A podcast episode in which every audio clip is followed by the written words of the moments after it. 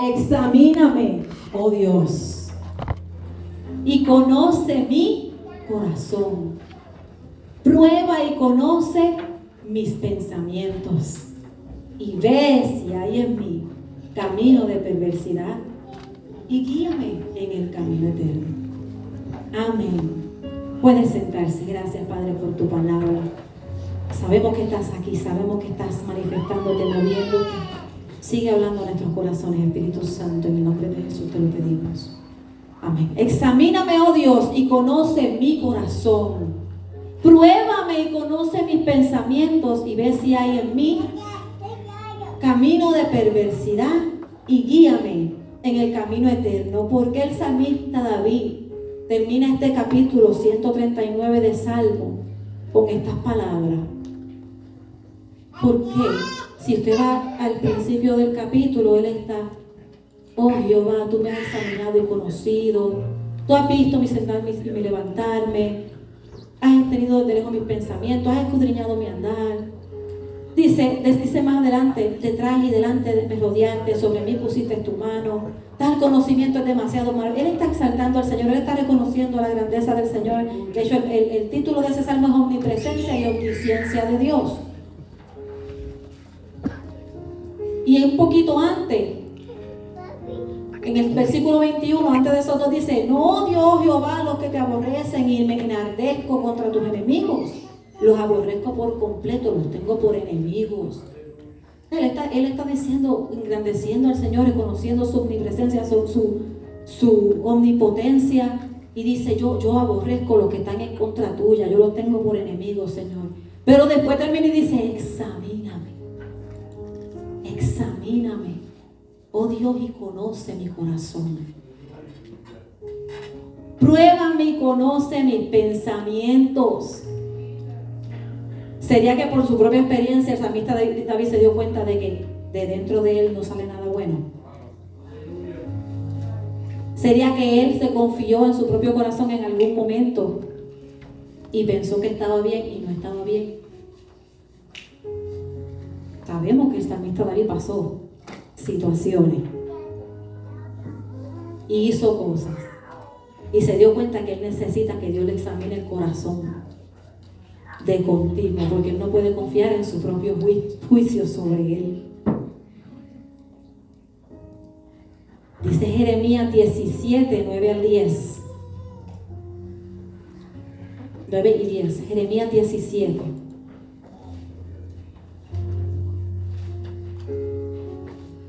Engañoso es el corazón, más que todas las cosas, y perverso. ¿Quién lo conocerá? ¿Y quién dice que lo conoce?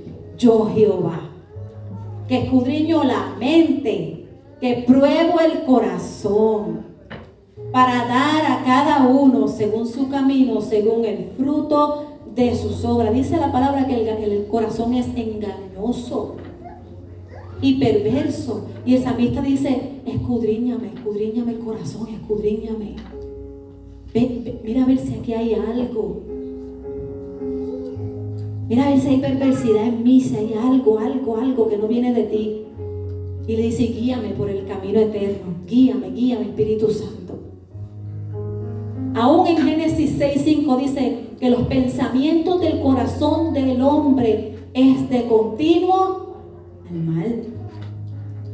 Entonces no podemos confiar en nuestro propio juicio, en nuestra propia examina, autoexaminación de nosotros mismos. Tenemos que pedirle al Padre, al Espíritu Santo que nos examine, que nos muestre, que nos enseñe si hay algo. Hablamos el domingo pasado que cuando la Biblia menciona el corazón, habla de la mente. Y en, muchos, en muchos mensajes aquí que se han trazado, hemos hablado de esto. Cuando la Biblia habla del corazón, habla de la mente. Yo, me, yo me, he dedicado a cuando estoy estudiando un verso bíblico y quiero entenderlo a profundidad, primero le pido al Espíritu Santo que me dé entendimiento porque Él es el que nos, revela estas escrituras. Y después me pongo a buscar información para entender por qué esta, esta palabra no la escribieron en español, mi hermano, esto fue traducido. Y en la traducción se pierden muchas cosas. Entonces, si usted va y estudia más adelante, más adentro, usted entiende mucho más de lo que quiso decir algún pasaje bíblico. Entonces me puse a buscar la palabra corazón en hebreo. Y dice, yo no sé pronunciar hebreo, pero L-E-V, L-E-V, Lev, Lev, es la palabra del corazón. Dice que es el centro del pensamiento, escuche, y de la vida espiritual. Hablábamos que la mente, cuando la Biblia habla del corazón, está hablando de aquí, de aquí. O sea que lo sentimos aquí. Pero lo sentimos aquí porque lo tenemos aquí. Entonces este musculito que está aquí responde. Responde a eso que está aquí. Corazón, el centro del pensamiento y de la vida espiritual. El salmista dijo, escudriña, examíname, oh Dios, y conoce mi corazón. Conoce el centro de mis pensamientos. Conoce el centro de mis pensamientos. Pero más, adelante él dice, y conoce mis pensamientos. Pero entonces si corazón es pensamiento, está diciéndolo dos veces. Escudriña mi corazón y conoce, conoce mi corazón y conoce mis pensamientos. Entonces dije, pero entonces pensamiento, ¿qué viene? ¿Qué significa eso? Dice, de la raíz pensar. Y significa, o se traduce, decir. ¿Usted está viendo? Pensar, decir, decir, es un acto. Y pensamiento, la palabra, si la quiere saber en hebreo, por si está apuntando por ahí y quiere estudiar un poquito más, yo sé que sí, que ustedes después escudriñan toda esta palabra. Dice ulpan la, indiana. Eso mismo, cómo se traduce. Pero lo importante de esto es que esta palabra, mira lo que yo encontré. ¿Cómo se pronuncia, perdón? Lo importante de esta palabra es que más de 22 palabras del hebreo más de 22 palabras se traducen a pensamiento, a pensar. En la Biblia, más de 22 palabras, cuando la tradujeron, usaron la palabra pensar o pensamiento. Entonces se llega a esta conclusión. Pensamiento en español, en nuestro idioma, se trata de cualquier mera fantasía pasajera que ocurre en la cabeza de alguien. Ese es lo que nosotros conocemos como pensamiento. Cualquier idea que le llegó a la cabeza, eso es un pensamiento. Cualquiera, usted se imaginó allá en una playa, ¿verdad? Descansando, eso, eso es pensamiento. Le llegó así de momento. Ese es el pensamiento en español. Pero cuando la Biblia habla del pensamiento en hebreo, se concluye que se relaciona con un acto intencional. Es un acto intencional. Vamos a Salmo 139, 23 de nuevo. Examíname, oh Dios, y conoce el centro de mis pensamientos y de la vida y de mi vida espiritual. Conoce mi corazón, conoce el centro de mis pensamientos. Pruébame, pruébame. Y conoce, ¿y cuál fue la, la definición? Conoce mi intención. Pruébame y conoce mi intención. Conoce, conoce mi mente, conoce, conoce mi corazón, pero pruébame cuál es mi intención. Ese es el problema que estamos teniendo muchos de nosotros. ¿Cuál es la intención en nuestro corazón? Me olvidó decirle el tema. El tema es, pregúntale a Dios.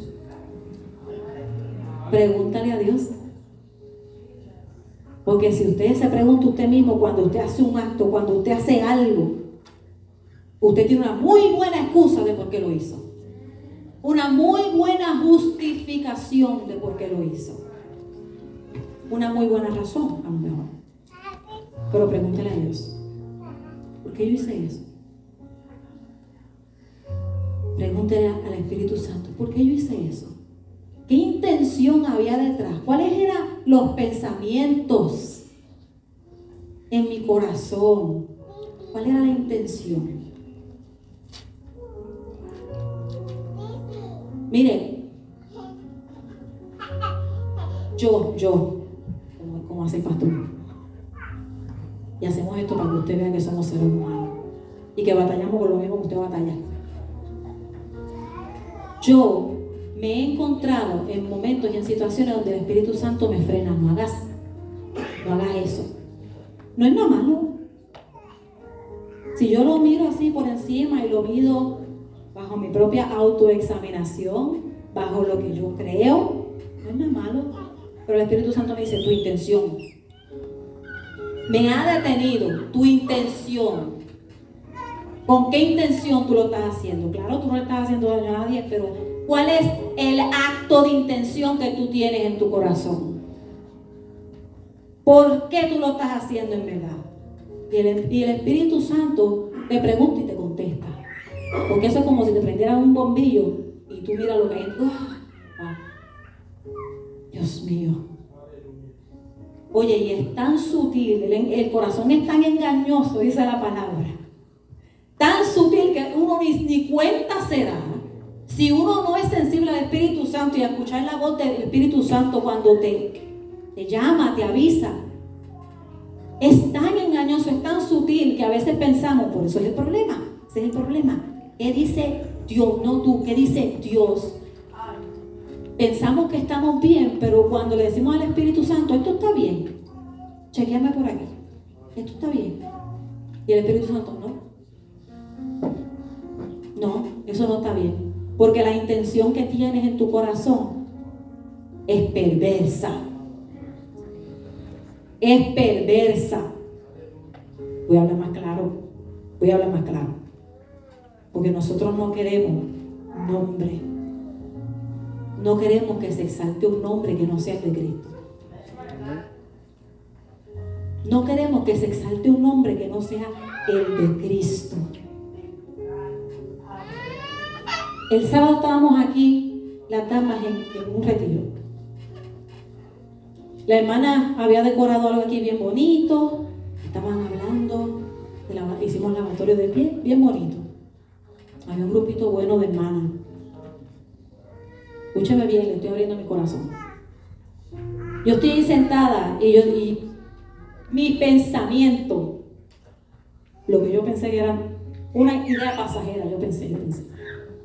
Voy a tener una foto, voy a decir a la antes que se vean, tenemos una foto aquí todita en, el, el, área bonita que hicimos.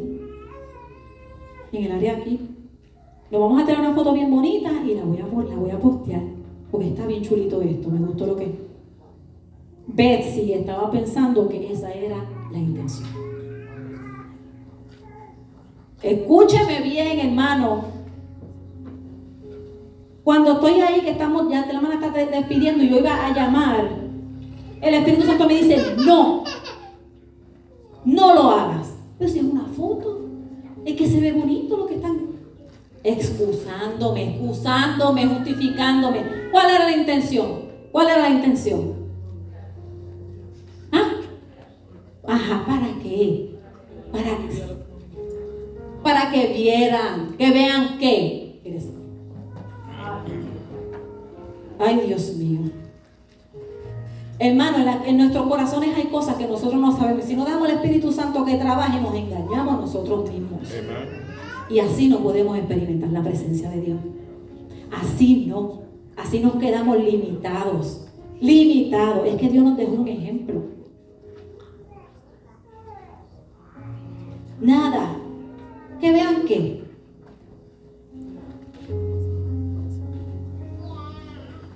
Gloria al Señor. Tengo un segundito que yo tengo que leer esto. Es que no lo tenía en el no lo tengo.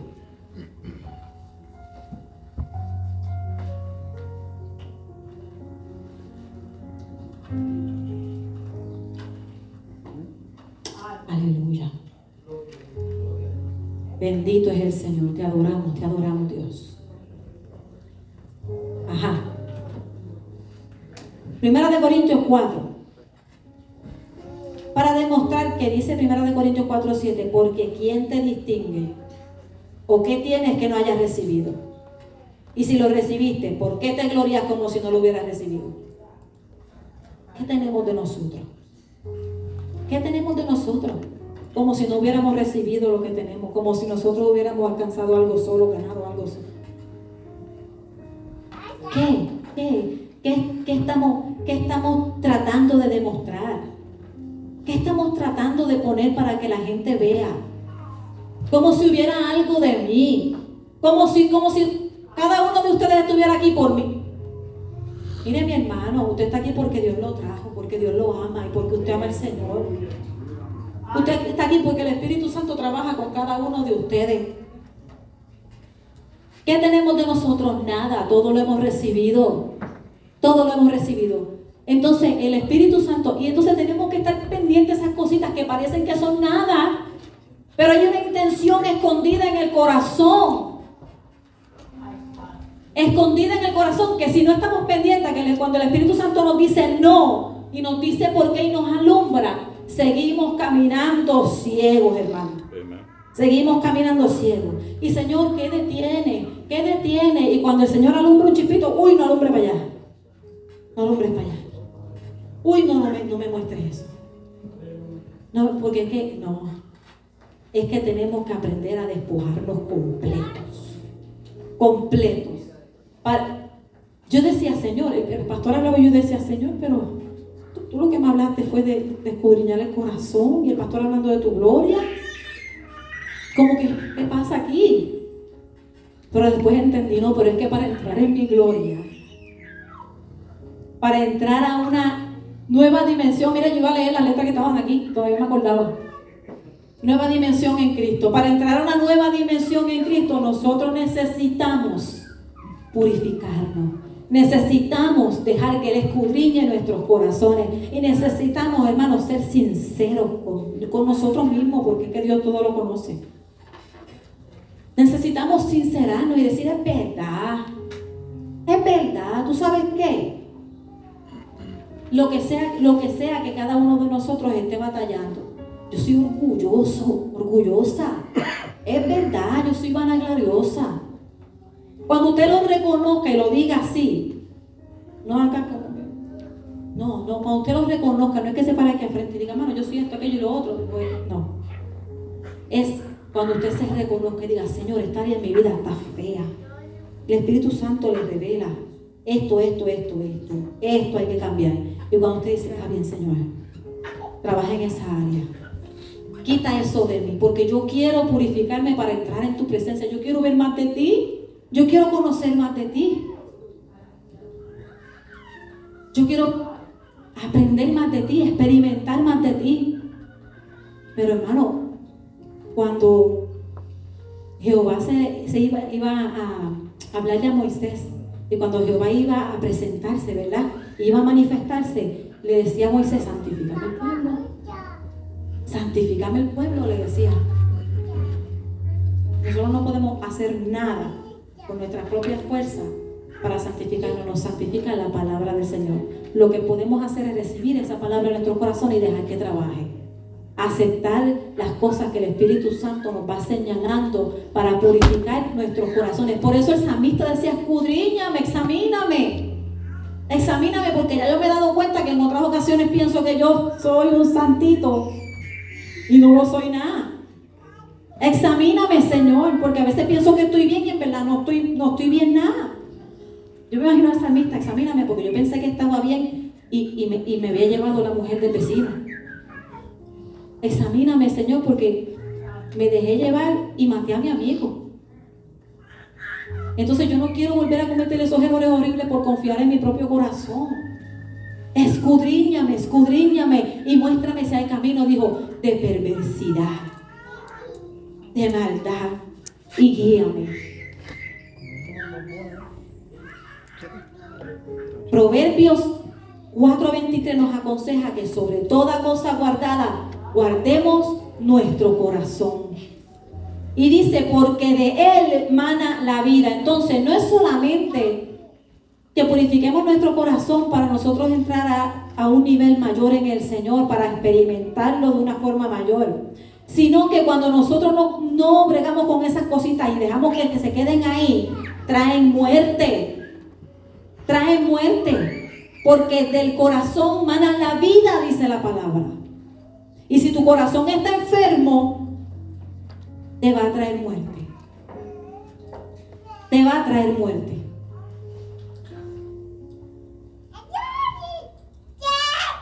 ¿Cuál es la intención? Escudriña mi, mi pensamiento, mi mente y conoce cuál es mi intención.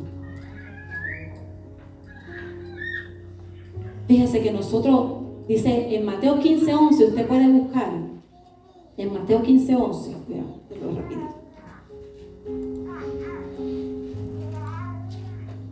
Dice, Oíd y entended, no lo que entra en la boca contamina al hombre, mas lo que sale de la boca, esto contamina al hombre. Pero si usted va a Marcos 7, 18, hablando de la misma situación, está contando lo mismo. Marcos 7, 7 18 dice, también vosotros estáis así sin entendimiento. ¿No entendéis que todo lo que lo que todo lo de fuera que entra en el hombre no le puede contaminar porque no entra en su corazón, sino en el vientre y sale a la letrina. Esto decía siendo limpios todos los alimentos, pero decía que del hombre sale que lo que del hombre sale, eso contamina al hombre. Y el 21 es bien claro y dice, porque de dentro del corazón de los hombres salen los malos pensamientos, los adulterios, las fornicaciones, los homicidios, los hurtos, las avaricias, las maldades, el engaño, la lascivia, la envidia, la maledicencia, la soberbia, la insensatez. Todas estas maldades de dentro salen y contaminan al hombre. De adentro. Por eso que tenemos que preguntarle al Señor, ¿qué dices tú? Yo, yo, no, yo no me voy a examinar, no, yo estoy bien. ¿Qué, ¿Qué tú dices? Examíname, Señor. Examíname, Señor. Examíname, Señor, porque yo quiero vida. Yo quiero que mi corazón, que mi mente, que mis pensamientos estén saludables en ti. Yo quiero vida. Yo quiero conocerte. Yo quiero entrar más en tu presencia. No podemos confiar en nuestro propio juicio porque leímos que el corazón es engañoso. Te convence de que estás bien, te justifica, te quita la mirada de la verdad. ¿Ven? Mi, mi pensamiento, mi corazón decía, está bonito el stage para tirar una foto. Mi corazón me justificaba. Pero había una intención. Había una intención más allá. Que en el momento yo no estaba procesando, pero Dios que escudriña, Espíritu Santo que escudriña lo profundo, Él te dice, Él te dice, no, mamita, no, papito, esa no es la intención con la que tú estás haciéndolo. Esa no es la intención. Te voy a mostrar cuál es la intención que hay en tu corazón. Ninguno somos buenos. Ninguno somos buenos. Aquí el bueno es Cristo y a través de Él nosotros somos perfeccionados, purificados, restaurados. En ese mismo capítulo de 139, el salmista dice, aún a la distancia me leen los pensamientos. Dios conoce, en ese versículo 2, Dios conoce es lo que hay en nuestro corazón. Pero nosotros tenemos que estar dispuestos a preguntarle, dime, dime, dime, ¿qué tú ves en mi corazón? Es más, en el verso 14 dice, no está la palabra todavía y ya tú la sabes. Ya tú la sabes. Lo que nos toca es preguntarle y estar, mire, preparados, preparados para cuando Él nos diga y nos rompa y nos quebrante por nuestro bien, para crecimiento de nosotros, para bendición de nuestra vida, de nuestras almas. Si insistimos en ser nuestros propios jueces, terminamos engañados terminamos engañados. En Primera de Corintios 4, Pablo mismo reconoce y dice que aunque de nada tiene mala conciencia, miren cómo él dijo, aunque de nada tengo mala conciencia, no por eso soy justificado. Primera de Corintios 4, yo voy a ir a la Biblia porque lo tengo aquí parafraseado ahí. Y yo que usted sepa que está en la Biblia. Primera de Corintios 4, 4. La nueva generación tiene que estar pastora, es un iPad. Para que se le haga más fácil buscar. 4.4 dice, porque aunque de nada tengo mala conciencia, no por eso soy justificado. Porque yo crea que estoy bien no significa que estoy bien. Porque mi corazón me diga que estoy bien no significa que estoy bien. Él dice, pero el que me juzga es el Señor. El Señor. Y en el versículo 5 ahí mismo dice que Él manifiesta, manifestará las intenciones del corazón. Usted no va a dejar que se... Usted tiene una decisión que tomar y yo también. O le pedimos que nos revele la intención de nuestro corazón ahora y lo escuchamos y lo obedecemos y lo dejamos que nos transforme o como quiera las van a revelar. Como quiera las van a revelar. Porque dice, el, el, versículo 5, así que no juzguéis nada antes de tiempo hasta que venga el Señor, el cual aclarará también lo oculto de las tinieblas. Y dice, y manifestará las intenciones de los corazones. Y entonces cada uno recibirá su alabanza de Dios. Yo prefiero hacerlo ahora. Yo prefiero hacerlo ahora. Y saber qué hay en mi vida ahora, Señor. ¿Qué hay en mi vida ahora que es estorbo? ¿Qué me está engañando ahora mismo? Que yo digo que estoy bien y no está bien. ¿Qué yo he permitido pasar? En algún momento tu Espíritu Santo me ha dicho y yo me he hecho la loca. Y no he querido reconocerlo.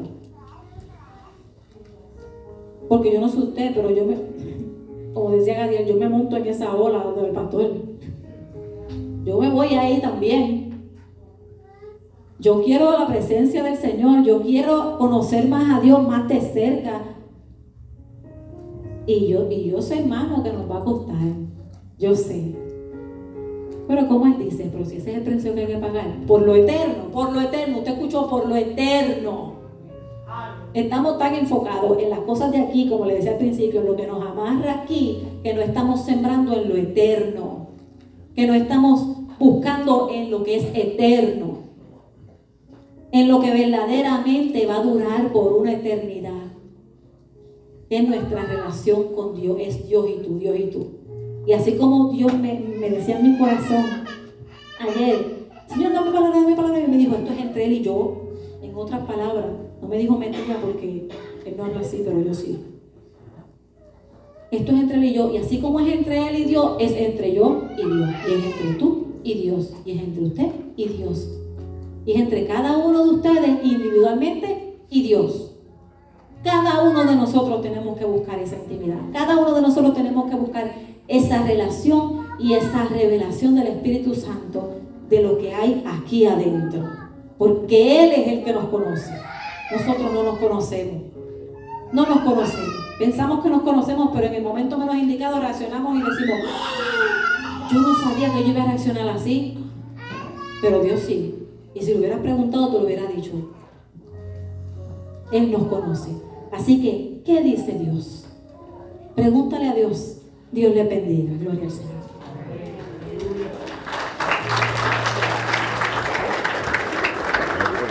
No rompe nada. Mm-hmm.